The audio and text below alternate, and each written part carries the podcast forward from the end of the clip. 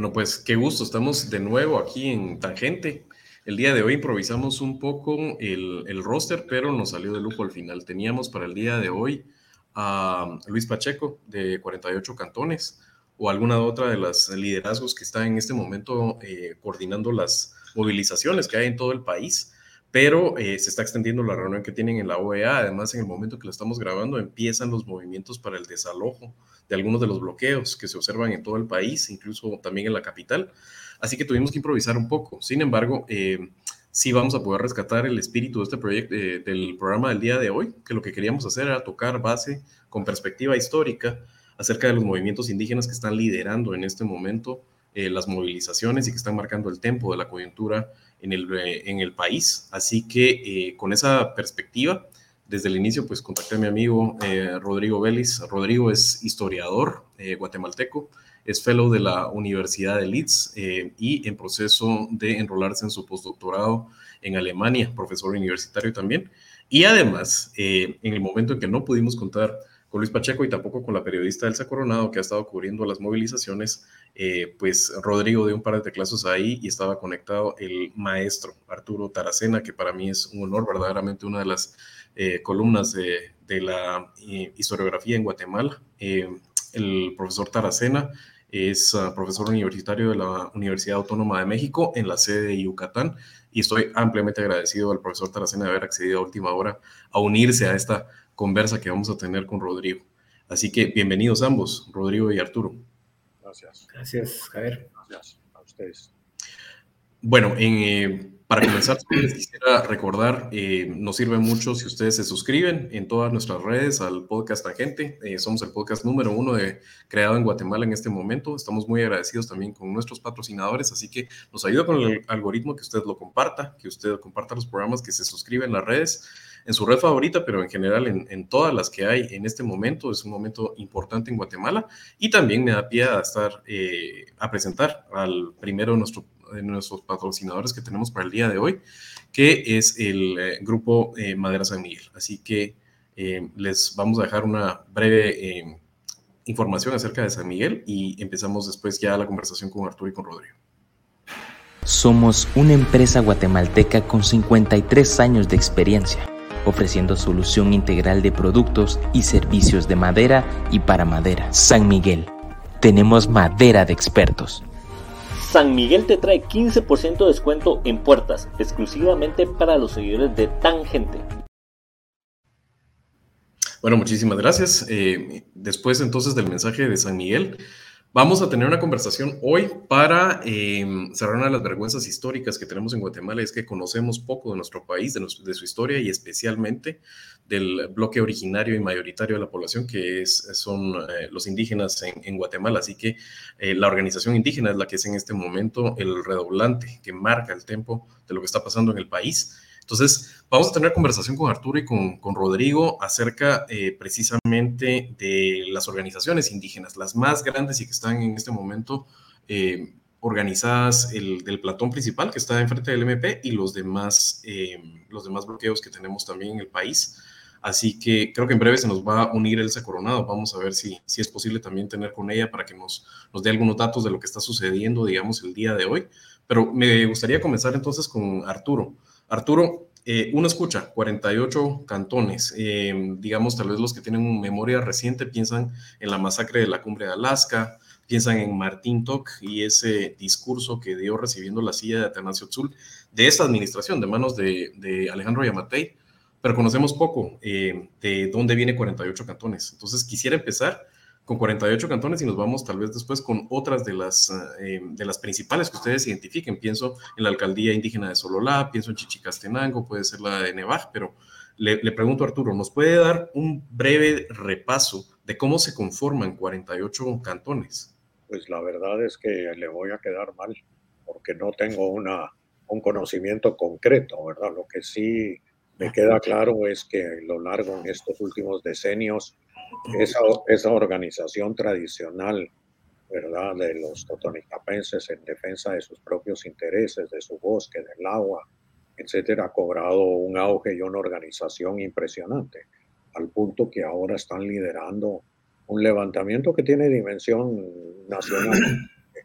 la gente ve los bloqueos, pero esto es mucho más amplio que los bloqueos. Es una protesta de carácter nacional donde de primera vez los indígenas eh, están liderando realmente a nivel nacional este, este fenómeno. Yo creo que hay que reconocerlo, es muy importante. Eh, espero que no asuste a mucha gente, como es el caso normal en Guatemala, ¿verdad? Ese miedo atávico que hay, lo están haciendo de forma pacífica. Y tengo entendido de que esa organización, ellos la han ido armando en torno a la defensa de sus propios recursos naturales y de su propia sociedad, como eh, en torno a, creación de bancos, cooperativas, es decir, todo aquello que pueda ayudar al desarrollo comunal, a la organización comunal. Y, y ese es el germen que ahora eh, emerge en los 48 cantones, que se ha convertido en un ejemplo para eh, muchas otras regiones indígenas. Lo mismo Solola juega un papel muy importante, lo jugó durante el conflicto armado, no hay que reconocerlo en ese sentido, ¿verdad? Un departamento clave y, tiene ahora esas expresiones políticas y sociales. Yo creo que eso es lo más, lo, más importante a retener, es esa dimensión nacional que ha adquirido eh, la irrupción indígena, que es una irrupción que se ha venido dando a lo largo de los años a partir de muchas apuestas. Yo no soy un experto en el movimiento indígena, pero sí soy un ciudadano y un estudioso que se ha podido dar cuenta. ¿Cuáles apuestas? La apuesta por la educación nacional. ¿verdad? Yo vi cómo a la universidad empezaron a llegar aquella cantidad de jóvenes, sobre todo chicas indígenas, apostando por la educación nacional, por carreras que para ellos eran importantes asumir y, y para defender sus propios intereses. El papel que ha jugado eh, la migración indígena hacia la ciudad de, Guatemala, donde hay la concentración indígena más importante del país, de diferentes etnias, ¿no? pero que se mueve en un, en un ámbito muy importante, creando relaciones sociales nuevas, es casi el laboratorio de la interculturalidad y que se ha ido eh, desplazando a otras ciudades como que Saltenango. También eh, fue muy, muy claro cómo, cómo todas esas propuestas de organización de los años 90 en torno a la Academia de las Lenguas Mayas, en torno al movimiento mayanista escena, fueron dando resultados y se fueron transformando. Porque esto es producto de una transformación y tal vez la transformación más importante es que mientras se defiende eh, el derecho indígena a formar parte de Guatemala, a ser un interlocutor de primer orden, ¿verdad? Una apuesta por, por Guatemala. Eso cambió de los años 90 ahora, ¿verdad? Antes era una apuesta por el movimiento indígena en sí mismo, ahora es una apuesta por este, pero por Guatemala, el aporte que el movimiento indígena le puede dar a Guatemala para que Guatemala sea un país plurinacional, sea un país justo, un país donde vaya desapareciendo el racismo y las desigualdades, donde el, el colonialismo pueda irse también eh, erradicando, que no es fácil, etcétera, etcétera. Yo creo que esa es, me quedaría con eso, ¿no? Y, claro, no, eh, que, eh, eh, Totoricapán y, y, y Sololazos descollan, pero no son los únicos, sería injusto. Claro. movimientos a lo largo de todo el país, los movimientos en región MAM, en región Quechí, que han sido tan importantes, en Huehuetenango, los Xincas, que están jugando un papel, ¿verdad?, a mi juicio extraordinario, porque han recuperado todo un protagonismo y toda una relación eh, con sus propios ancestros y su propia, a pesar de la oposición y todo lo que ha habido. Entonces yo creo que es importante. A eso se une, creo yo, no sé, que me equivoque, que hay una reflexión a raíz de cuando vino Evo Morales acá a Guatemala y se reunió con los movimientos indígenas y le dijo al movimiento indígena, mire, caminando solos no, no van a cambiar Aquí hay que hacer alianzas, las claves son las alianzas, las alianzas no solo étnicas con los ladinos o mestizos, como se le quiera llamar, con los criollos, con, con gente de origen extranjero, etcétera, pero que son guatemaltecos, con la comunidad china, este país multiétnico que somos, pero alianzas también de clase. Y es muy, muy importante. Y bueno, hay una reacción negativa. La lección recién tomada, ¿verdad? Sí, que era lo que pasó en, a la tesis del acceso al poder de Evo Morales, explica precisamente esas alianzas. totalmente. Entonces creo que eso ha sido muy importante. Tardó, porque bueno, otra cosa interesante es que en el, mundo indígena hay, hay una discusión. No se hacen las cosas a la brava, hay una discusión, se consulta, etcétera. Se oye a los ancianos, se oye a los viejos, se oye a los que fueron protagonistas en los últimos años de la historia guatemalteca. Y ahí va caminando, ¿no? Se, e, ese, ese diálogo y entonces eso permite, bueno, ver, ver una, una, una, reunión como la que hubo en el MP cuando habló el, el presidente electo Bernardo lo que estaba rodeado de no solo de autoridades indígenas, sino rodeado de otro tipo de personalidades, ¿verdad? El papel, me ha llamado la atención el papel de la Iglesia Católica, que es como un resurgir de la Iglesia Católica con los asuntos sociales, ¿verdad? es decir, ha, tomado un protagonismo. Eh, yo creo que esto es una conjunción de, fuerzas y lo único preocupante es que esa, esa, ese, grupo social, esa ideología, eh, e, esa defensa de intereses a ultranza no tienen cabida en una democracia, que dure ya desde 1954 para acá y se mantenga siempre irrumpiendo, siempre eh, levantando bulos, siempre eh, eh, peleando por, exclusivamente por sus intereses sin darse cuenta de que Guatemala es un país de millones de habitantes y de una desigualdades absolutas. Y yo creo que, que faltaba esto, que a Guatemala le faltaba esto y, y es la posibilidad de, un, de, una nueva etapa del país si es que no la, la destruyen abajo, una vez más a, a base de balazos y de represión. Sí, más, tarde le voy a preguntar por el año 1954. Hablar con un historiador siempre es escoge el punto de partida, en qué momento se chingó el país o renació o se configuró como está. Pero voy a regresar después con usted con eso. Le quiero regresar un poco. Entonces, Rodrigo, rescatarnos a Arturo y a mí. Hablemos un poco de los orígenes de, 48. Eh, vos sí lo tenés que tener un poco más fresco porque hablamos de repensarlo para tener la conversación hoy. Entonces, si pues nos pudieras orientar un poco, ¿cómo surge 48 cantones? Bueno, yo también como Arturo voy a decir que no soy experto, entonces es más las cosas que uno ha leído y hablando con expertos o hablando con los mismos liderazgos, entrevistas y demás. Yo lo que entiendo que es central en, los, en, esta discusión es que tenemos que dejar de lado ya hablar de, de, de población indígena, como que es un término demasiado genérico que no da cuenta de todas las especificidades, detalles, diferencias internas que hay en toda esta población que metemos. Incluso no es lo mismo los quichés de Toto que los quichés de Santa Cruz, que los quichés que emigraron a Estados Unidos, los quichés de Shela en general. Hay como muchas diferencias eh, de identidad incluso y que uno puede también establecer cuando ve historias dentro de estos procesos larguísimos que tienen, ¿no? Yo, eso sería muy importante, porque si te das cuenta, en este momento, eh, lo que más está dando, además de la presencia Shinka y Kekchi, son quichés y cachiqueles los que están eh, liderando, sobre todo quichés. Entonces sí, sí es muy importante ver esa parte en cuanto a la cuestión histórica, y eso creo que es relevante porque te dice la fuerza que tiene la organización de los 48 cantones. Y es que de manera muy rápida, y, si me equivoco Arturo, por favor, entiendo que había durante la colonia hubo un interés, un interés muy, muy claro de parte del rey de dar eh, tierra a la población eh, indígena, ¿no?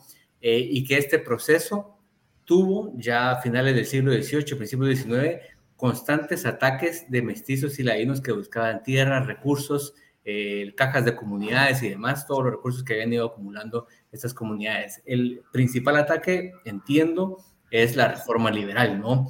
Que es este ataque ya con el Estado, eh, eh, con el Ejecutivo en control y los demás órganos subordinados a este, en contra de estos recursos de la población, ¿sí? Los que mejor defendieron eso fueron precisamente estas, estas regiones, ¿no? 48 cantones. Entiendo que, bueno, Arturo estudió a Shela, yo creo que por ahí va eh, la, la, fuerza que tiene la gente de Shela, ¿no? Que fueron los primeros que lograron esto y que con eso lograron eh, también evitar el trabajo forzado que vino para la mayoría de la población que no podía tener los recursos para, para evitarlo, ¿no? Entonces ahí vas viendo un crecendo en estas formas de organización y cómo eh, históricamente de diferentes maneras, porque también tenían abogados, tenían a gente muy técnica, muy capaz para poder lidiar con esas embestidas del Estado. Yo creo que eso es muy importante recuperarlo. Después hay investigaciones que ya en los años 30, 40 comienzan a resurgir redes de artesanos, eh, producción artesanal, comerciantes, transportistas que comienzan un poco estos estamentos a crecer de a pocos. Entiendo, eh, Arturo, que es muy importante la condonación de deudas que hace Ubico, eh, lo que permite que muchos de estos se liberen de, esa, de ese amarre que tenían con el trabajo forzado, que no los dejaba crecer generacionalmente. O sea, es una, un lastre gigantesco el que, el que se tiene de parte del Estado de Guatemala frente a la población que catalogaban como indígenas. Eh, y bueno, un poco por ahí hay que entender cómo, cómo se ha ido dando esto. Esto es, es polémico, pero tampoco he visto muchas, muchas eh, investigaciones de eso, tal vez Carmack y habla de Momostenango, pero entiendo que muchas de estas organizaciones que se mantienen algunas excepciones habrá, no apoyaron abiertamente eh, a las guerrillas de los 60 a los 80. Eso es lo que yo entiendo. Otras organizaciones que tenían fuerza, como Santa Cruz del Quiché y todo todas las redes de acción católica y de catequistas que habían, que se unieron familias enteras a la guerra. esto no fue el caso de 48 cantones, mucho menos de Shela, ¿no? de los comerciantes eh, y productores de Shela. Eso también es importante porque les permitió, ya cambiar la historia, acumular. y no recibieron la represión de desarticulación por completa, que por lo que pasaron los comerciantes de Santa Cruz o de otras regiones. Sí. Un poco por la configuración del Buenaje Occidente, como le, como le llama Diego Vázquez Monterroso, colega de ustedes. Diego, es ahí, claro. Claro. Em, sí, por favor, Arturo. Sí, yo creo que, que queda claro que el, el, el, territorio, pudiéramos decir, que está empujando toda esta transformación pacífica, ¿verdad? Eh, que necesita Guatemala es el que vivió en cierta manera al margen de la guerra, salvo Solola. Eh, los, los que vivieron la guerra están siempre eh, a la expectativa. Bueno, la represión fue terrible, se sabe perfectamente, Huehuetenango, Quiché, Alta Verapaz, lo cual no quiere decir que no hay expresiones concretas como en Santa Cruz, ¿verdad? Que se hace esto, pero, pero hay una explicación. Y la costa sur, que bueno, ahí tiene su propia especificidad por la combatividad que siempre ha tenido en pro de los derechos eh, de los trabajadores eh, migrantes y de los trabajadores que mantienen la economía del país, eh, fundamentalmente la boca costa y la costa desde el punto de vista agrícola.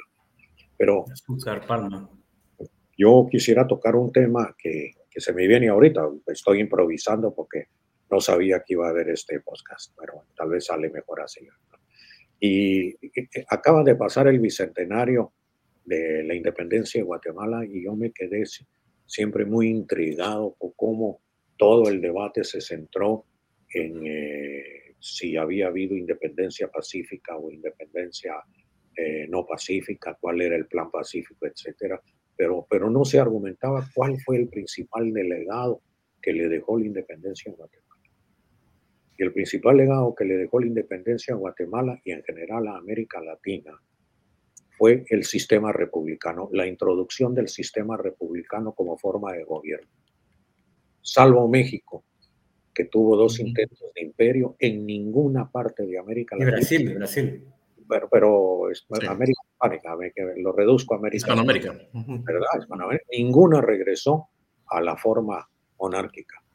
Todos le han apostado a la ciudadanía, le han apostado a la república y a la división de poderes fundamentalmente. El problema es que esa forma de hacer república no ha sido la que diseñaron aquellos que pensaron en una república como un ente democrático, en el caso nuestro, porque la, la ciudadanía se redujo, la ciudadanía siempre ha tenido diferencias enormes, ¿verdad? Por analfabetismo, eh, por falta de propiedad, porque se es indígena, etcétera, eh, golpeando hacia los sectores más pobres del país. Y la división de poderes, pues ha estado sujeta a quienes eligen y cómo se elige en Guatemala. Hasta 1945 no votaban los analfabetas, después sí votaron y votaron a mano alzada y después hubo que cambiar para que votaran de forma, de forma, ¿cómo se llama? Secreta, ¿verdad? Con todos los acarreos y todo lo que ha traído. El mismo censo nacional es un censo hecho a base de proyecciones matemáticas, no es un censo real ¿Por qué? Porque la gente, tiene, la gente que tiene miedo es que se cambie el sistema electoral, que se cambie el padrón electoral. ¿Qué pasará cuando inscriban y pongan todos los analfabetos y todos aquellos que están fuera del padrón y tengan que votar? pues el sistema de partidos se viene abajo, el que se han ido construyendo del 54 para acá. Entonces hay esas realidades que a la gente les cuesta entender. El otro elemento, el segundo elemento es que los indígenas durante la colonia, lo que mencionaba Rodrigo, negociaron siempre de una forma colectiva con el gobierno, con el poder. El rey era el que dirimía y con sus agentes y todo. 300 años negociaron colectivamente y de repente vino la república y les dice, no, aquí ya no hay colectividad, no hay nada de esto, no hay derecho indígena, lo que hay que hacer ustedes son ciudadanos y tienen que ser individuos. Y bueno, viene la pérdida de las tierras, el arrinconamiento, eh, eh, ¿cómo se llama?, cívico y todo lo demás. Ellos insisten en poder tener un diálogo colectivo y eso es el fenómeno de los 48 cantones. Pasaron 500 años y siguen en la misma posición porque es la forma de defender sus derechos, es la forma de entender al mundo. Y Guatemala debería ya de encontrar un diálogo entre el derecho positivo y el derecho colectivo, el derecho consuetudinario. Se ha avanzado, pero se retrocede inmediatamente. Entonces yo creo que ese sería un elemento importante para poder entender eh, lo que después vamos a hablar sobre el 54 y lo que pasó, ha pasado después del 54. Sí, quisiera regresar con la alcaldía indígena de Sololá y ustedes han hecho hincapié precisamente que fue un eh, teatro de tensiones y de, y de, foco de conflicto durante el periodo de la guerra y que ayuda a entender también las dinámicas políticas actuales en Sololá, tanto de la alcaldía oficial eh, de la República de Guatemala como de la alcaldía indígena. Son esas fuerzas todavía las que se manifiestan ahí, digamos, es ah, uno de los, de los bastiones todavía de la URNG, donde tiene un peso diferenciado como fuerza política. Entonces, eh, Rodrigo, no sé si me quisieras hablar también de los orígenes de, la alcaldía indígena de Sololá, esa dinámica que tiene con, la, con, digamos, el poder local oficial. Yo esa la tengo menos clara. Yo creo que Arturo estaría bueno para ver cómo, cómo fue la relación, supongo, de la ORPA con esa región. Sí. Que no fue lo mismo con el EGP, no fue lo mismo con las FARC, que sería interesante ver esa como precisión para ver cómo esa región tomó la forma que tiene y, el peso que todavía tiene, ¿no? No, haciendo justicia histórica, eh, toda, eh, Ricardo Falla lo ha dicho en Quiché Rebelde, ¿verdad? Y en otros libros también está empezado eh, la acción social que, católica jugó un papel importantísimo, las cooperativas, la forma, eh, todo la apuesta por una nueva agricultura en los años 60 con esta idea de, del planeta verde que hubo, ¿verdad? Y la Revolución Verde, sí. La Revolución Verde. Todo eso fue un elemento fundamental eh, sobre el cual después se va a montar una radicalización, bueno, porque no se movían las cosas, porque vino el terremoto y el resultado fue terrible para después del terremoto, la apropiación de todo el dinero, la corrupción, etcétera, ¿no? Que, que se dio una desesperación muy grande, la búsqueda de aperturas y la imposibilidad de aperturas en medio de regímenes militares dentro de la doctrina de seguridad nacional de los años 60, 70, 80 y 90, todo eso, bueno, eso fue una base de cultivo precisamente para que los grupos revolucionarios encontraran diferentes formas. La ORPA en la parte sur del lago, como se sabe, en la región Sotuil fundamentalmente, la parte norte que es Quiché y parte Cachiquel, ¿verdad? Pero fundamentalmente Quiché, con eh, algunas incursiones y algunos eh, trabajos también de, de, las FARC en ese sentido, ¿verdad? Una pregunta, perdón, pero ¿tiene que ver algo lo étnico con que eh, algunas de, las de estas dos organizaciones de, de la insurgencia tuvieran más éxito reclutando en porciones alrededor del lago o no tiene nada que ver lo étnico en este caso? Yo creo que hay dos cosas ahí. El discurso que ellos dan y, la, y la, también la receptividad a ese discurso. De parte del discurso era, era eh, le fue muy difícil, digámoslo de esa manera, al Partido Comunista, al PGT y a las FARC generar un discurso de ese tipo. Creo que estuvieron desde el principio, hay que empezar. Muy dogmático, muy marxista, sí, en términos de obrero y, digamos, en vez de meter el componente indígena que le pudo meter Orpo. Y son los más viejos también, o sea, son los que vienen de, una experiencia mucho más grande. Recordar, el PGT hizo su trabajo, porque hizo trabajo agrario, el PGT lo hizo durante la reforma agraria, ¿no? Estamos hablando del gobierno de Arbenz todavía, y eso lo hizo en los términos que conocían en ese momento, y eso es así, o sea, no era necesariamente comunistas en el sentido estalinista. Yo entiendo que muy pocos habían ido a la Unión Soviética, pero tenían, eran más como de lectura y eran sobre todo eh, demócratas de izquierda, sí, como jacobinos, lo veo yo un poco, pero con ese discurso, ¿no? Las FARC son las que más orgánicamente se parecen, entiendo, eh, eh, al discurso del Partido Comunista. en cambio, el EGP y la ORPA, mucho más tarde la ORPA, tienen otros orígenes y buscan, no solo su estrategia es asentarse en otras regiones del país, con esta presencia que estamos hablando aquí, sino también se asientan en esta efervescencia que se venía cultivando desde antes, no necesariamente con vistas a ser parte de una guerrilla, simplemente a, un tipo de, ayuda, hagamos algo por nosotros, que es esto que está hablando Arturo de Acción Católica y toda esa efervescencia que creó con los catequistas y en los cantones y demás, que fue algo, está documentado, pues es algo realmente sorprendente lo rápido que, se, que explotó esto y cómo esos dos, dos diferentes eh, eh, proyectos se encuentran, ¿no? Y eso es finales de los 70. Eh, tal vez por ahí entender ese, ese tipo de confluencias que hubo, para no decir que el EGP o, la ORPA llegó y se quedó con, sino que habían ahí confluencias y tratos y estrategias en común que lograron estos acuerdos que se den en esos momentos. De la ORPA, yo recuerdo nada más lo que escribió el hijo de de Miguel Ángel Asturias, ¿no? Racismo 1, Racismo 2, pero nunca entendí si este libro era en verdad eh, eh, orgánico ideológicamente al resto de la organización. No, yo creo que sí, que lo leyeron todos. No sé cuáles hayan sido las lecturas, ¿verdad? Porque eh, conforme pasan los años, yo mismo me he dado cuenta que hacía lecturas de documentos históricos y revolucionarios de la época y no necesariamente los entendía en el fondo y contexto, porque pues, eh, muchas veces hay que estudiarlos con una sincronía para poder ver la evolución del pensamiento. Pero sí, sí, por supuesto que sí lo había, no conozco, no, conozco eso. Pero yo creo que cuando llegan a Sololar, tocando el tema, tanto Orba como el EGP, ya tenían una experiencia de trabajo con los indígenas, unos en el Ixcán y en la parte norte de Huehuetenango y de, de y los otros en la mar, los colonos, ¿no? Cuando se van a colonizar el No llegan así de improviso, ¿no? Yo creo que al partido habría que hacerle justicia también en que el, todo, el, todo lo que hizo del agrarismo se quedó ahí. Ya Greg Grandin en su libro sobre Panzós lo demostró y se puede demostrar, ¿verdad?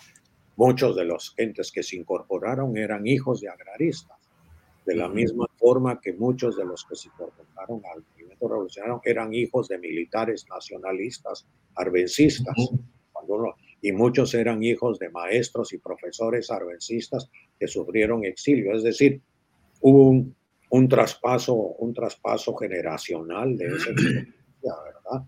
Tanto la positiva como la negativa, es decir, la de auge como después la de derrota. Y eso fue.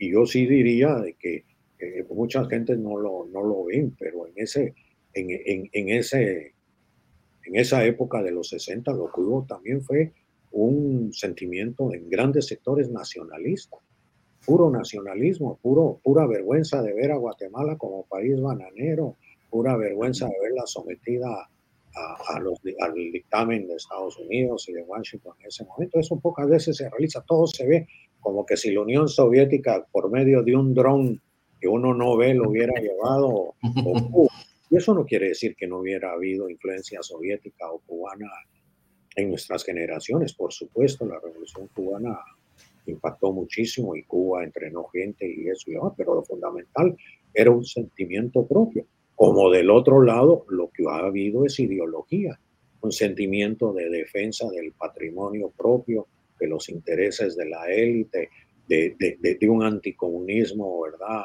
Eh, propio de McCarthy, del macartismo absoluto. viejo, ¿no? Desde los 20 es que están con discursos así. Guatemala fue, fue el epicentro en América Latina antes de Cuba de la Guerra Fría. Ahí se jugó una de la Guerra Fría. Y nosotros fuimos de uno o del otro lado, hemos sido respuesta a esa carta que se jugó de la Guerra. Yo quisiera preguntarles, para terminar de entender eh, estos uh, movimientos de población originaria.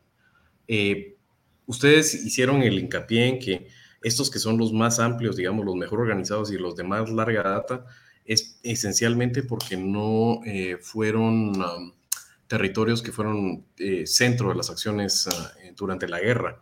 pero quisiera que habláramos también un poco entonces de cómo se configuran las, las, no les quiero llamar nuevas, pero precisamente las autoridades indígenas eh, reconfiguradas, que vemos ese movimiento que empieza eh, después de la firma de los acuerdos de paz, que vienen muchos de, de, poblaciones en resistencia y que regresan, y qué rol tienen, digamos, en la dinámica actual entendiendo que la, capacidad de movilización y la primacía la tienen estas grandes que, como decía en algún momento eh, ustedes también, son las que tienen los cuadros educados, son las que tienen también la mayoría de cuadros eh, universitarios, por ejemplo, o gente que ha podido prosperar económicamente y que alrededor de estas hay una actividad económica distinta. Entonces, podemos pintar esas otras autoridades que también se están articulando en esta ocasión, tienen comunicación, sacan posicionamientos conjuntos, pero tienen esa diferencia, esa simetría con las, ah, con las que no fueron teatro de guerra. Yo la que más conozco, eh, yo no diría que soy especialista en nada, pero la que conocí por, por entrevistas fue el Ishkan, que tenía dos, tenía como diferentes, eh, eh, la población de ahí, que vive ahí ahora, tiene diferentes orígenes, ¿no? Uno sí venía de las comunidades de población en resistencia, que es la gente que no se quiso ir al exilio ni se quiso quedar en la, con las PAC, sino que es el, el caso de Meterio Resistencia. no, Meterio es de Santa Cruz del Quiché. Él nunca fue fue Scam, pero después, ya cuando él está alzado, como le decían antes. No, estas son las CPR, ¿no? Aparte están la gente que llegó, la que se fue refugiada y llegó. Estamos hablando ya después del 92, el, famoso proceso de salir al claro. Y después están los, eh, mucha población quechí que llegó antes, justo antes de que llegaran los, que regresaran los refugiados, llegó a instancias del ejército, el ejército buscando también crear ahí tensiones. Eh, el punto es que lo están haciendo en el Ixcán, que no sé si recuerdan el Ixcán, pero está al norte tiene la frontera con México, o sea, no hay nada. Eh, al occidente tiene, tiene, pues ahí hay un poco de montaña, después tienes atrás la, la, zona reina, altísima, y, y, estás básicamente aislado, pues estás básicamente aislado. Entonces, gente que si uno los entrevista, o si hablas con ellos, hay unos liderazgos sorprendentes con una claridad política que no puedes creerlo, con valores realmente a flor de piel y que se ve en su organización, pero política económicamente marginados. Entonces tienen poca capacidad de influir activamente como lo están haciendo los 48 cantones, que claramente su, su el lugar privilegiado que tienen, dado también históricamente, porque esta gente que estamos hablando del Ishkan es gente que está reubicada. Ellos eran de otro lado y llegaron ahí. Llegaron ahí porque no tenían recursos, ¿sí? Los 48 cantones no llegó ahí porque tuvo recursos para mantenerse ahí, tal vez a población migrante y demás, pero ahí están por esa su capacidad de poder tener bajo su control organizativo, comunitario, los recursos a su alrededor, ¿no? Esa es su gran capacidad. Eh, y esa es la capacidad la que le permite, por ejemplo, ahora llegar al MP, eh, como lo están haciendo, mandar estos buses con, con, población de refuerzos para cuerpar a sus autoridades, ¿no? Es esa, son como capas históricas, generacionales también, de eh, beneficios que tienen ¿no? y que se ven en la actualidad. Yo me atrevería a decir también que, que otro fenómeno que está jugando un papel es que en los territorios donde ahora, las regiones, como se le quiera llamar, donde ahora llevan la vanguardia de esta protesta de carácter nacional para que Guatemala sea un país realmente plurinacional y justo, es eh, donde más fuerza tuvo el movimiento maya original, ¿verdad? El movimiento mayanista. Y más, más bien pienso que es como una reelaboración de la estrategia. Si ya no, ya esa apuesta por Guatemala nacional es muy diferente a la apuesta que había en los años 90 y principios de los 2000, de, ¿verdad? De los mayanistas. han absorbido toda la lucha, toda toda la, experiencia de ellos, pero dieron un salto cualitativo. Eso también ha influido. Y el movimiento mayanista, el movimiento maya en las regiones de la guerra no tuvo un impacto como tuvo, como tuvo en el centro, en el altiplano central, por decirlo, Chimaltenango, eh, Sololá, que que es Altenango y podríamos decir un poco Huetenango, porque se nos olvida decir que, que Saltenango tiene una parte MAM también que está ahí presente, que a veces se le olvida, ¿verdad? También se le olvida y se le deja de lado. Entonces, eso, eso creo que habría que analizarlo. Yo solo lo estoy, lo que estoy diciendo aquí son como ideas que se me vienen a, a la cabeza viendo lo que está pasando, ¿no? Oh, buenísimo. Eh, me gustaría preguntarles también, sí, dele, Arturo. No, no, y se ve, y se ve Curiosamente, en las, en las banderas. en las pancartas, en las banderas. No se renuncian a los desaparecidos, no se renuncia a la bandera del movimiento maya, no se renuncia a esto, pero son las banderas nacionales las que dominan por todos lados. Eso es, eso es, ese y llamó la atención eh, cuando Bernardo Arevalo, después de ganar la segunda vuelta, a pasar a la, ¿verdad? A eh, eh, llamó a la conferencia de prensa y dijo, yo traía un botón acá del, de semilla, me lo quité y me puse la bandera de Guatemala. Porque vean la plaza del obelisco, ahí solo hay banderas de Guatemala. Yo no tengo por qué ser más semilla. Voy a ser, tener dimensión nacional. Yo quiero la integridad de Guatemala, yo quiero. Y es como está manejando las cosas. Y creo que el papel ahorita de los 48 cantones dialogando con la OEA va en esa dirección. Va en la dirección de que quede claro de que no son ni, eh, ni ¿cómo se puede decir? Ni subversivos, ni, ni, gente que quiere ni, fastidiar, ni acarrear, sino que quiere aportar a la solución y que hay que sentarse a hablar. Gente que, claro, el problema es que la gente que está en el gobierno no está acostumbrada a hablar, Sí salvo en el hemiciclo que ya conocemos que se habla. Sí, eh, a, mí de visitar la, la, ocupación que hay en este momento de la calle, de las calles alrededor del, del, MP, me llamó la atención que se cantaba el himno, me llamó que, la atención que... Sí. Eh, sí, y esa frase de nuestros padres lucharon un día, mientras que solo esta generación ya lleva 10 días de lucha en esta coyuntura nada más, ¿verdad? O sea que sí, sí chirría por ahí cómo pueden abrazar y enriquecer un concepto de nación que se nos ha quedado bastante pequeño realmente por toda esta parte invisibilizada y que ahora lideren esta movilización.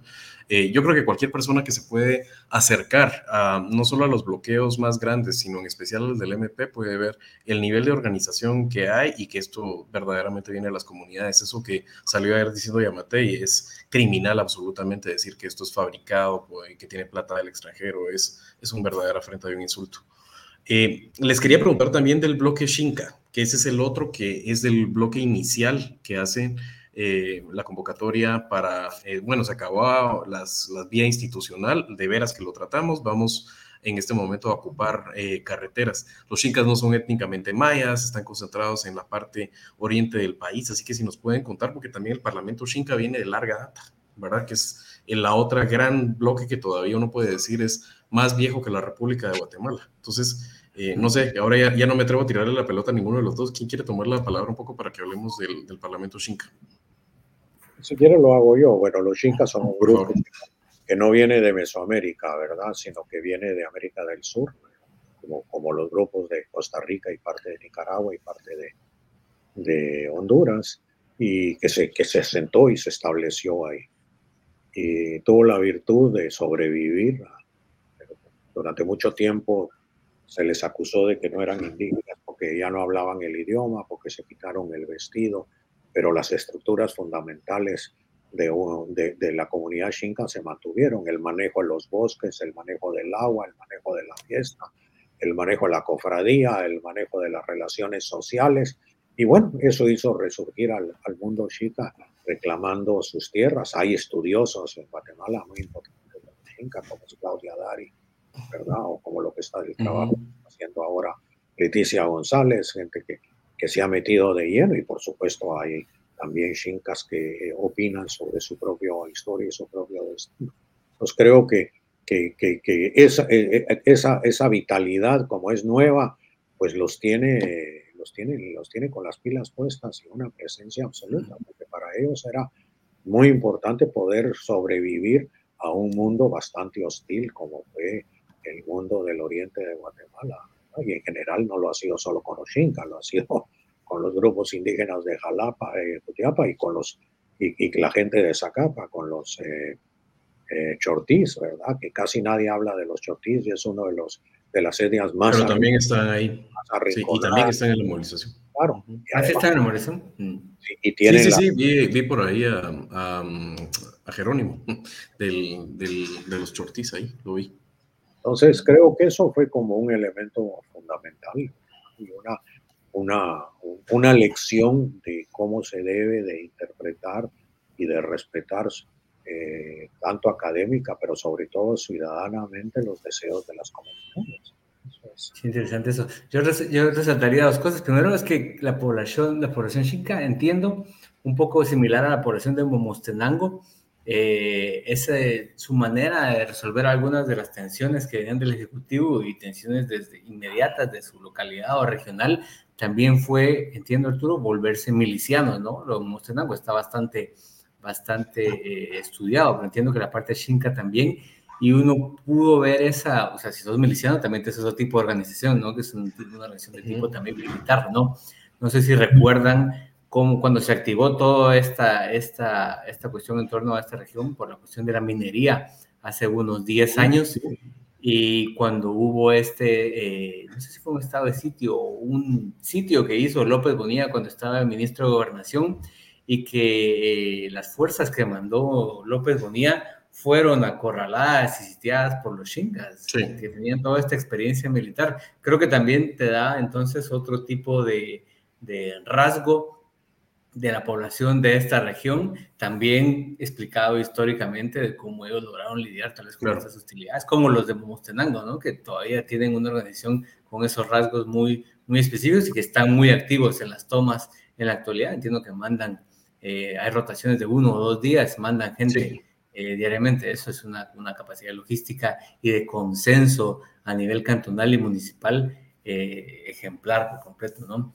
Eh, habría que ver, yo no estoy allá, entonces no puedo ver eso, cómo se expresa esa experiencia Shinka reciente y de los últimos 50 años en la manera como están activándose en la actualidad. Creo que sería muy, muy bonito ver todas esas historias de las que estamos hablando en esta coyuntura. Esa es la riqueza también de lo que estamos viviendo, ¿no? Todo lo que estamos hablando aquí, de, los mestizos urbanos haciendo guerrillas, haciendo una revolución, la gente de Toto, la gente de Shela, Shinka, eh, o sea, estamos hablando de, múltiples historias que están eh, activas en esta coyuntura, ¿no? Y mostrando eh, de manera espontánea tal vez, pero mostrando un hartazgo común que no se veía, yo no sé cuánto, tal vez la toma, última toma de la ciudad como la estamos viendo, no sé, en el 62, Arturo, eh, tal vez, o en las, las, jornadas del 78 o algo así, eh, sumado población indígena, eso no, no, existe en la historia del país. yo, yo, yo, creo que también asistimos a un cambio de, de, de, generación que dirige, ¿verdad? Y lo puedo decir yo que ya soy de la generación que va de salida. Eh, hay un nuevo liderazgo, no, no solo indígena, sino hay un nuevo liderazgo generacional en Guatemala, ¿verdad? En estos sectores, es muy importante.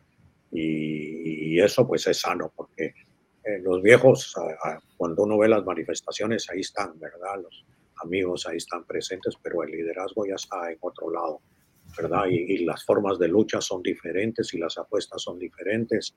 Eh, nosotros nunca pensamos en este tipo de, de situaciones, porque la idea de la toma del poder era absoluta, por decirlo así, no había eh, elementos para pensar la ciudadanía, esto, lo otro.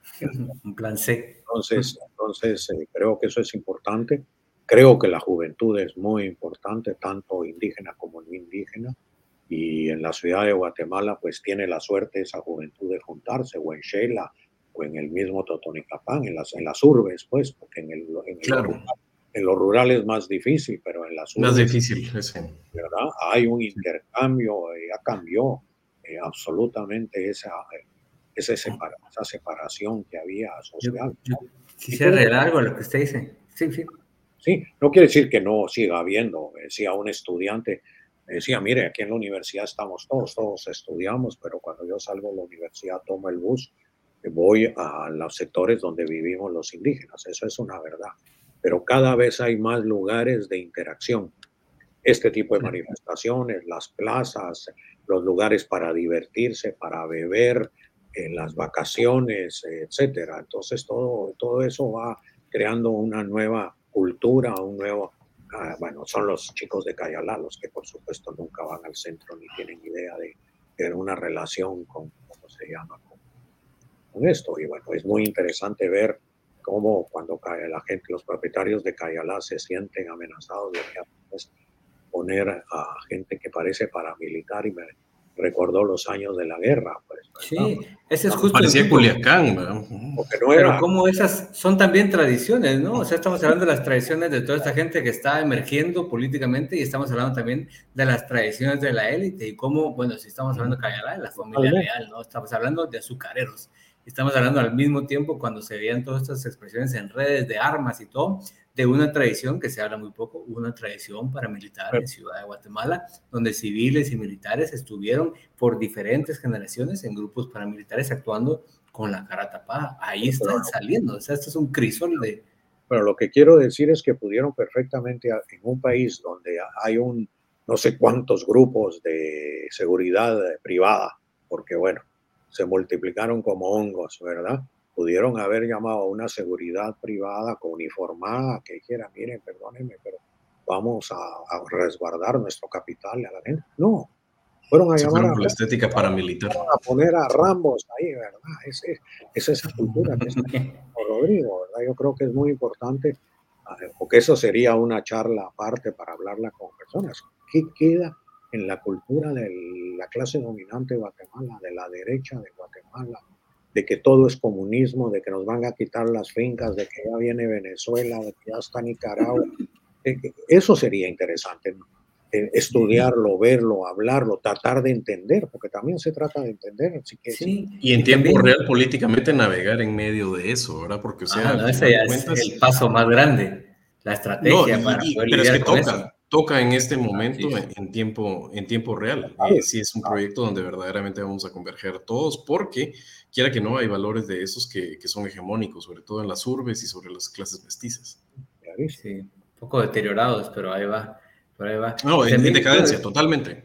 Totalmente en decadencia, pero, pero todavía también, hay una parte donde esos miedos se reactivan con, con mucha potencia. ¿Querías decir algo? Sobre todo porque no hay otra respuesta. O sea, entonces mi respuesta natural por la que fue criada es abocarme a eso. No hay otra forma también de pensar eh, ese tipo de miedos. Después, como darle otra explicación. Eh, que la tienen, por supuesto.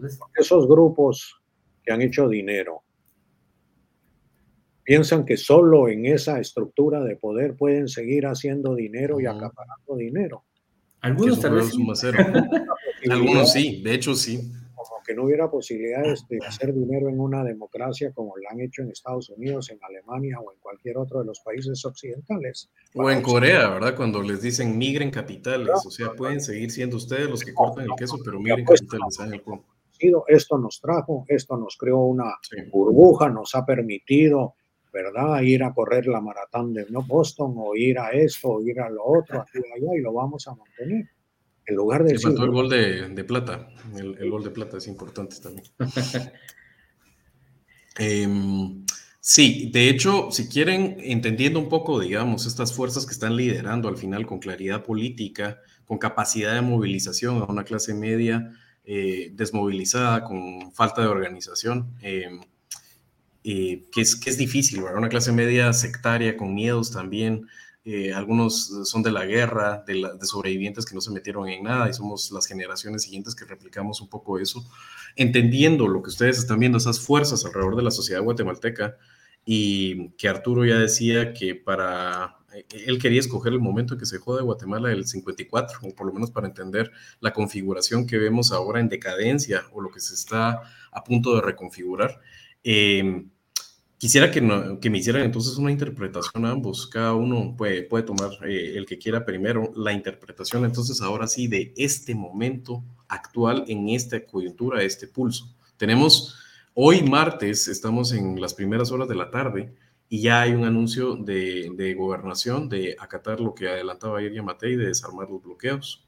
Eh, tenemos una señora en el MP completa y absolutamente atrincherada, o sea, en cualquier otro país eh, la persona en la posición de Consuelo Porras ya hubiera, ya hubiera renunciado. También no hubiera sido privilegiadas ya hubieran pedido la renuncia. Sí, olvídate de eso. Te estoy diciendo solo en, en medio de, este, de esta coyuntura. Entonces quisiera que me pintaran ustedes qué fuerzas históricas, eh, sociales ven en este momento y alguna, si alguien se aventura a ver una ruta de salida.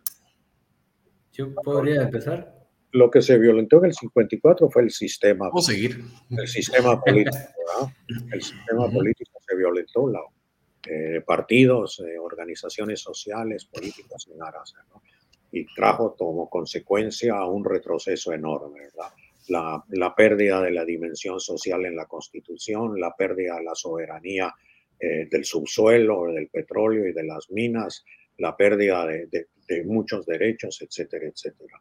Con base, bueno, en ese, en ese construcción ideológica que el que mejor lo retrató, ¿verdad? Para, para el entendimiento medio, pudiéramos decir, fue Vargas Llosa en, en tiempos recios y por eso se le tiraron encima porque les dijo la verdad, ¿verdad? Cuando ellos querían que fuera un monigote, bueno, Vargas Llosa es reaccionario, pero tiene esa particularidad que las novelas que escribe siempre las son increíbles. En, en, en, en, código, pues, ¿verdad? En código progresista. Es, que es muy interesante para hacer un análisis psicológico del personaje, ¿verdad? Entonces, eh, eh, sí, es porque es, está, es un, estaba dividido, ¿verdad? Y, y, claramente, claramente eso, y ese sistema se ha mantenido, le estuvo mal.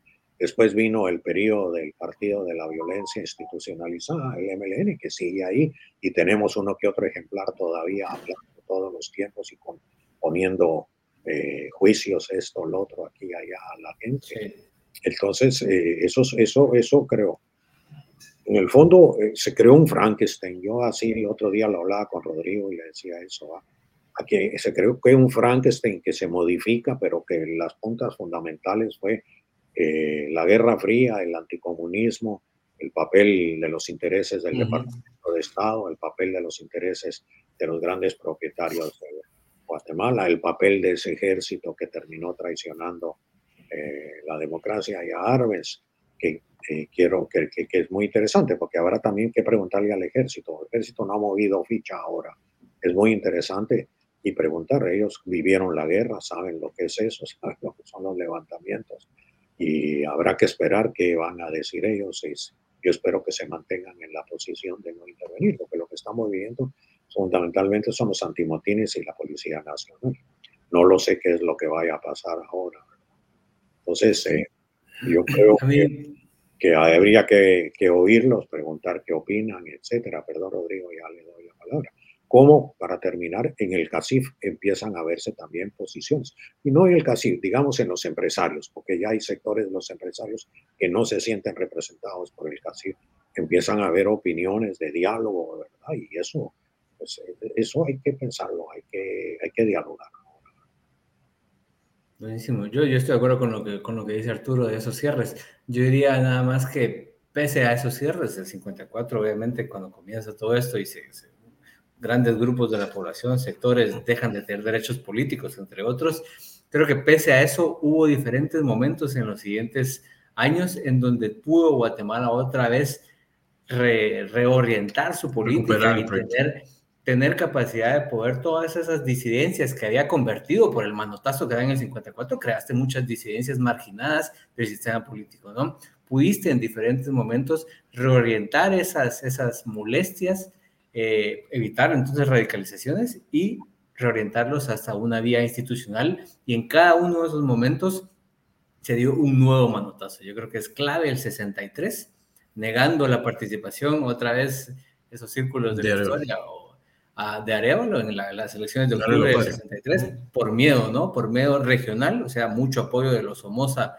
eh, y de López Arellano en, Honduras y mucho miedo también de la, de, la administración Kennedy, ¿no? Que acaba de vivir la crisis de los misiles. Todo eso le da las luces para dar el golpe, ¿no? Diez años después, nuevamente, ¿no? 74. Es un gran fraude electoral, un apoyo esta vez mucho más grande que el que tenía Arevalo en el 63, porque ya tenías ligas campesinas, tenías a la CNT, tenías eh, eh, Acción Católica también apoyando a la democracia cristiana, Fuentes Mor, tenías a Colón Margueta y se da otra vez un fraude electoral, ¿no? Se saben los detalles de eso. Y una nota publicitaria en, diciembre la UNAM me va a sacar eh, un libro sobre el golpe del 74, el papel de Ríos Montes, todo eso.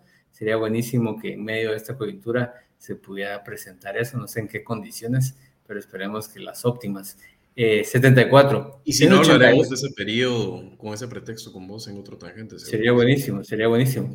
82-83 es la gran insurrección, o sea, ya la gente se, está, se armó directamente. Muchas de las frustraciones de 74 pasaron a ser armadas ocho años después. y pues después del 96, 99 para otro tipo de, válvula de escape que se negaron a darla, ¿no? Entonces se me hace como que han tenido varios momentos y ahora tienen otro y están decidiendo otra vez no darle una vía institucional eh, y lograr algún tipo de acuerdo amplio para salir de esta crisis. Se niegan a eso, se niegan a eso y creo, espero que esta vez sí puedan ser rebasados. Sería una, sería lamentable, sobre todo porque el tipo ya ganó las elecciones, ¿no? Entonces va a ser muy difícil eh, que ellos se metan en ese tipo de problemas. Parece que es lo que buscan, pero, pero eso. Entonces solo como remarcar eso, ¿no? Que, que ha habido momentos de salida que simplemente se han negado y esas, esas frustraciones se acumulan, se acumulan, ¿no? Yo, yo, quisiera terminar porque veo que se va acercando con, con un, una reflexión. Por favor, Arturo. Hoy, el día de hoy, la mayor entrada de dinero a Guatemala, el mayor insumo de capital en Guatemala son las remesas que vienen de Estados Unidos. Superaron a todo la economía que los que están en las cámaras empresariales y de riqueza producen y le dejan a Guatemala. ¿Quiénes son esos? Son los hijos, los padres, los nietos de los que están llegando con los 48 cantones, los que están bajando, los que están mal. Todos ellos son los que están mandando. La gente pobre que está utilizando la democracia norteamericana para poder crear capital, para poder mandar capital que no se olvida del país, porque siguen siendo parte de Guatemala. La ciudadanía se ha ampliado. México es el ejemplo, El Salvador es el ejemplo y Guatemala también en ese sentido. Ya no solo somos los que viven en el territorio nacional, ¿verdad? Sino eh, toda esa ciudadanía transnacional que es muy importante. Ellos son. ¿Cómo es posible que se nieguen a tomar en cuenta y hablar con los que están produciendo la mayor riqueza del país? es, es, es, es, absurdo. Es Una miopía. Eh, eh, a terminar con eso porque es, la miopía absoluta siguen siendo sus mozos, siguen siendo sus trabajadores, siguen siendo pobre indígena, bueno, y ya, usan otras palabras, pero bueno, por respeto, etcétera, etcétera. Eso es, es muy cerrar también, pues? ah, vamos a cerrar ya. Eh, no, la verdad es que se me hace como, como eso, lo que, lo que estamos hablando, me siento que es una coyuntura muy importante, siento que es una coyuntura que que tiene varias capas históricas encima. O sea, estamos hablando de cuestiones prehispánicas con organizaciones, que, pese a cambios, se han mantenido desde hace tanto tiempo. Estamos hablando de cosas más, más contemporáneas, como el anticomunismo de la élite de hace 100 años, o estamos hablando de estos cierres políticos de en los últimos 70 años, y estamos hablando de cosas mucho más eh, recientes como este último ciclo, ¿no? que no estaría mal ubicarlo desde el 2014, 2015, eh, a la actualidad, ¿no? que es este microciclo que estamos viviendo, que claramente se cierra con la victoria de Arevalo, que era la victoria que la gente estaba esperando de Jimmy y que Jimmy no, no, no, no, no lo logró. Eh, y aquí se da otra vez, solo que esta vez se logra encauzar a un actor que parece que tiene mucho mayor capacidad de al menos dar lo mínimo que está pidiendo la gente, ¿no? Y que parece que él está muy de acuerdo con eso y que siento que, que lo puede lograr, que es por lo menos no corrupción, o sea, una cuestión mínima, no te digo proyectos que hagan cambios en la economía, eh, en, la forma de recaudación fiscal, o sea, no sé, no corrupción, es una cuestión muy básica, muy básica, pero pienso que a partir de ahí se pueden hacer muchas cosas muy interesantes. Vamos a y con perspectiva histórica un poco más de, de, cómo hacer sostenible un país como esto, necesitas eh, un proceso de rotación de élites y de oxigenación de élites al final de cuentas, ¿verdad? O sea, creo que aquí no, no se viene eh, a innovar, sino que simplemente a tenor de la historia no sale muy bien por mucho tiempo tener tan embotelladas a las capas de abajo y no darles la posibilidad de, movilizar, de, ah, movilidad social. Perdón. Entonces, creo que eso es y que soslaya. Creo que eso es al final de cuentas lo que la gente siente eh, los que endurecen sus posiciones en algún momento pueden incluso, lo que decías vos, ¿verdad? les puede sonar bien la anticorrupción, pero cuando miran a la gente en la calle movilizada y de alguna forma orgánica sienten que el lugar en que tienen en la sociedad eh, no solo no es por mérito propio, porque no está para nada mal ser, ser uh, un heredero, lo que está fregado es cuando sentís adentro tuyo al final de cuentas que las demás personas no tienen las oportunidades de movilidad social y que están un poco condenadas a terminar donde acaban. Y si no, a salir. Va a ser disputada esa posición. O a salir, y salir y volverse ya productivas, como decía Arturo, con las, las personas. La misma élite, la misma élite no es la misma de hace 50, de hace 100 años. O sea, las élites han tenido recambios significativos en, el país. No son los mismos apellidos, no son las mismas. Eh, Pero a ellos les gusta pensar que sí, algunos. Sí. sí, a los más viejos, tal vez.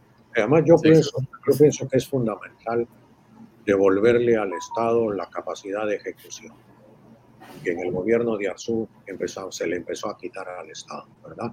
Todo lo manejan las, las, empresas privadas en la ejecución. Eh, es muy importante la planificación conjunta con los empresarios, se puede hacer perfectamente trabajos conjuntos, pero dándole al Estado un derecho de eh, planificación y de, y de ejecución. rectoría.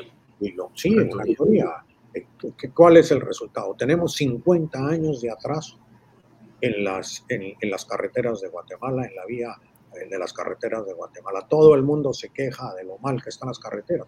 Y el dinero lo han hecho en el Ministerio de Comunicaciones y las constructoras. Entonces, es, es, totalmente, totalmente surrealista. Se quitaron los contrapesos, se tercerizó todo. o sea, no solo es la obra, sino... Si nosotros tuviéramos supercarreteras, bueno, ahora fui al Salvador hace menos de un mes, ahí uno ve la diferencia. Pasa uno la frontera y dice, bueno, ¿qué, pasó? ¿verdad? De alguna manera. Entonces, y, no lo ven, no, no le importa. Bueno, porque me agarro el helicóptero y viajo en helicóptero, no me importa hacer la carretera. Es, es, es, es, absurdo, es absurdo.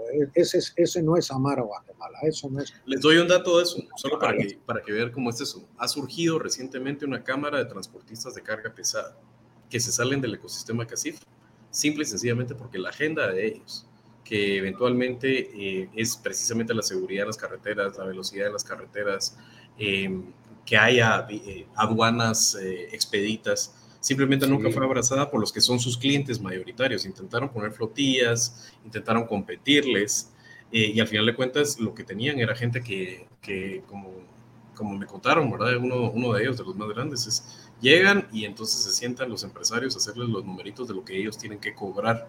Eh, mira, te voy a decir cuánto es lo que tenemos que cobrar ahora por kilómetro de transporte y la depreciación y las llantas y el combustible y aquí está, vos. Y nunca abrazaron realmente eso que es, que es lo mínimo al final de cuentas, ¿verdad? Tener, tener un poco las vías del país para sacar, eh, producir y llevarlo a los puertos y, sacarlo de las. Tiene, tienes un hecho muy concreto. Agarras cualquier guía de Guatemala, turística, ¿Qué dicen las guías? Sáltese la ciudad de Guatemala. No se queda. Es horrible. Es insegura. Vaya directo a la antigua. Y de la antigua vaya a esto y vaya a lo otro. Pero la ciudad de Guatemala no. Claro, una amiga que convencía a Argentina que fuera con su familia regresó diciendo, maravilloso tu país. Pero entrar a la ciudad de Guatemala y perder tres horas y media en un Uber es la locura. Entonces, ¿qué es lo que pasa? Que no hay ningún interés por promoverla. No tenemos museos. Ahora, eh, bueno, vinieron y se lo llevaron a dónde? A Antigua. En lugar de reforzar los museos de Guatemala y que se queden dos, tres días los turistas viendo el Museo de Guatemala. Ahora, ¿qué han sido las manifestaciones? Las manifestaciones son culturales, muchas de ellas. Hay bailes, hay, hay payasos, hay, ¿cómo se llama? Eh, todo tipo de personas, artistas, la gente, ¿verdad? Discursos, cine, esto y lo otro demostrando esa calidad que tiene Guatemala en el arte metida, ¿no? Pero que no explotamos. Y lo curioso es que los dueños de los hoteles son los dueños de las agencias y son los que controlan la municipalidad. Y sin embargo no hacen nada por, porque Guatemala cambie. Sí, pasos a para que fluyan los carros, pero no es eso Guatemala nada más. Nosotros tendríamos de Y la agenda ahora es meterle a esa infraestructura y privatizarla, ¿verdad? O sea, eh, porque es la plata rápida para mirar por ahí el capital. Y es muy difícil cuando una clase dirigente no ha tenido la capacidad de decir, yo no puedo permitir que digan esto en mi país, en las guías. Es imposible, vamos a darle vuelta a esto. Esto, yo lo, esta batalla la empecé a dar en los 90 y fracasé con las autoridades del momento. Era imposible. No, no, no, no tienen esa dimensión. La, cultura es, es, Walt Disney. Y la cultura es, eh, ¿cómo le llama? La playa Santo Domingo y la cultura es eh, ir a ver un partido de béisbol en el, en el Astrodrome, etcétera, etcétera. Muy difícil así, muy, muy difícil. Pues bueno, se nos ha pasado rápido la, la hora eh, y nos queda corto, por supuesto. Lo que sí quiero es comprometerlos a ustedes dos, no sé si juntos o por separado, pero a que pues, los quisiéramos tener nuevamente en un, en un episodio de, de, Tangente. Queremos hacer una eh, serial histórico, que lo anuncio para nuestro, nuestro público. Tenemos la intención con eh, Arnoldo y con eh, Arnoldo Galvez, el, querido Arnoldo Galvez del equipo de Tangente y con Luis Méndez Salinas, de hacer un serial histórico y precisamente ir jalando a los, a los historiadores eh, que tiene Guatemala, referentes y hacer un recorrido para que comprendamos mejor la historia de dónde venimos. Creo que es la única forma de poder hacer y activar políticamente de una mejor forma es entender de dónde venimos. Así que me encantaría tenerlos a ambos en el futuro. Espero que así sea. Y se ha pasado muy, muy rápido el tiempo de tener una conversación con ustedes dos, así que les estoy profundamente agradecido y les mando, les mando un abrazo a cada uno, uno a la Argentina y el otro a México. Muchas gracias, Rodrigo. Muchas gracias, Arturo. Y, bueno, no improvisen tanto, ¿eh? Porque... no, no, no, no, no, no improvisamos, pero sobre, la, sobre la marcha. Improvisada, ¿verdad? No, improvisado lo que les voy a tirar ahora, que les quiero recordar, nuestro último patrocinador eh, es Parismart. Eh, no sé si ustedes lo conocen, pero nosotros somos fieles usuarios de Parismart aquí en, en Tangente, eh, porque como decía el hermano Pedro de Betancourt, un hígado tenemos, entonces hay que cuidarlo, ¿verdad? Algo así era lo que decía.